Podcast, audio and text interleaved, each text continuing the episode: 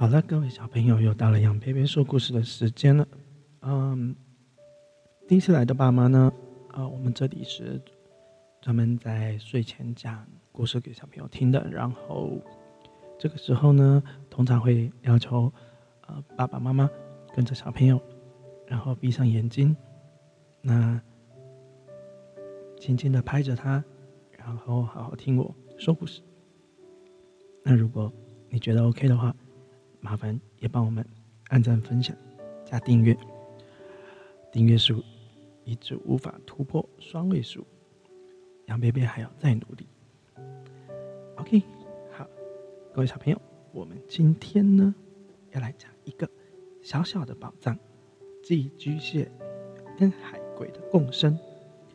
这是一位叫刘小皮，这是嗯，我也不知道他是哥哥还是姐姐。他自己画的，然后他自己画的图啊，他自己画图跟他自己写的故事。那这是三明出版社的，我们之前有讲过类似的故事。OK，那我们故事要开始了，你眼睛闭好了没有啊？我们今天的主角呢，它是一个小小的寄居蟹，那它的名字就叫做小小。它是它们寄居蟹家里里头最最最最最小的一只寄居蟹呢。它有点像小螃蟹，不过它因为是寄居蟹嘛，所以它跟螃蟹有一点一样，它有个前面有个螯，就是很像剪刀的那种螯。然后因为它叫寄居蟹，所以呢，它自己身上呢有一个小小的房子。那当然，小小身上也有。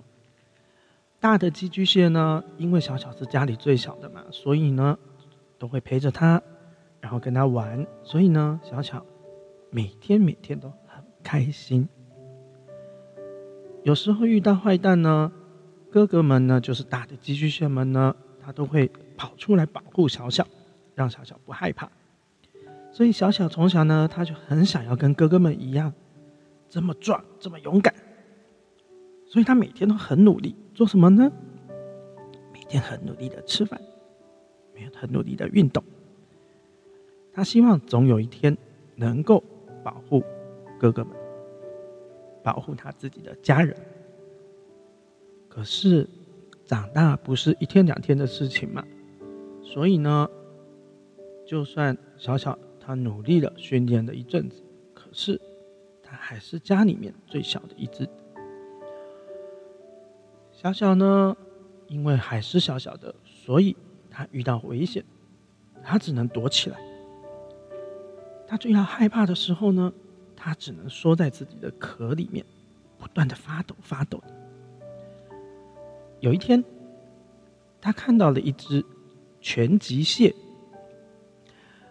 拳击蟹呢，他一直挥他的双手，结果竟然把一只非常大的章鱼给吓跑了。小小就去请教这个拳击蟹呢，问他怎么这么厉害啊？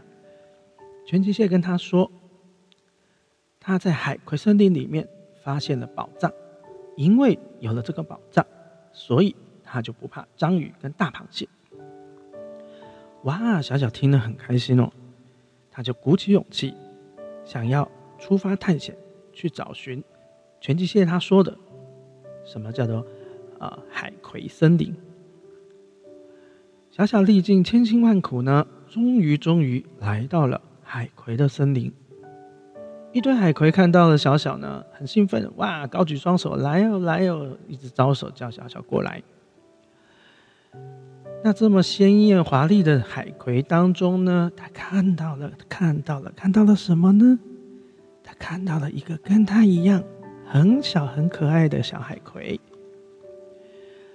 小小邀请了小海葵。住到自己的壳上面，小小后面有壳嘛，所以小小的壳呢变得更漂亮、更美丽。那虽然他并没有找到拳击蟹说的宝藏是什么，不过他交到的一个小啊新的朋友，所以小小跟小海葵呢，他们就开始了他们的旅行、他们的探险，但是。他们都没有发现，很可怕的事情要发生了。突然间，他们遇见了一只大章鱼，想要吃掉他们。小小因为是小小，所以他很害怕的躲到自己的屋子里面，一样在那边发抖。可是，小小外面住的小海龟，他很想要保护他，但他又不敢出去，所以他着急的哭了起来。这个时候，没有想到，小海葵身上的触手，他把大鱼、大章鱼呢弄得很痛。大章鱼最后逃跑了。这个看起来温柔又弱小的小海葵，它竟然保护了小小。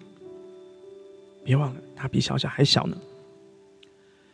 这个时候，小小才明白，全极蟹他说的什么宝藏呢？其实就是在身上自己的小海葵呀，互相帮助，又能交到新朋友的小小，他们两个从此就互相帮忙，并且成为好朋友了。OK，这是一本啊，让小朋友能够理解这个海中生物的一个故事书，然后背后呢，它有搭配的一些。实际上，寄居蟹的啊照片，还有海葵的照片。如果各位爸妈有兴趣，小朋友也有兴趣的话，别忘了这本书叫做《小小的宝藏：寄居蟹与海葵的共生》，然后是三明出版社刘小 P 做啊做图作文的。好的。今天呢，故事虽然短短的，不过呢，我们介绍了小小的故事。好的，各位小朋友，你知道杨贝贝要说什么了吧？准备眼睛闭上，不对，你应该眼睛都闭着了，赶快睡哦。梦里搞不好你就会梦到小小，还有小海葵呢。今天的故事就到这里了，拜拜。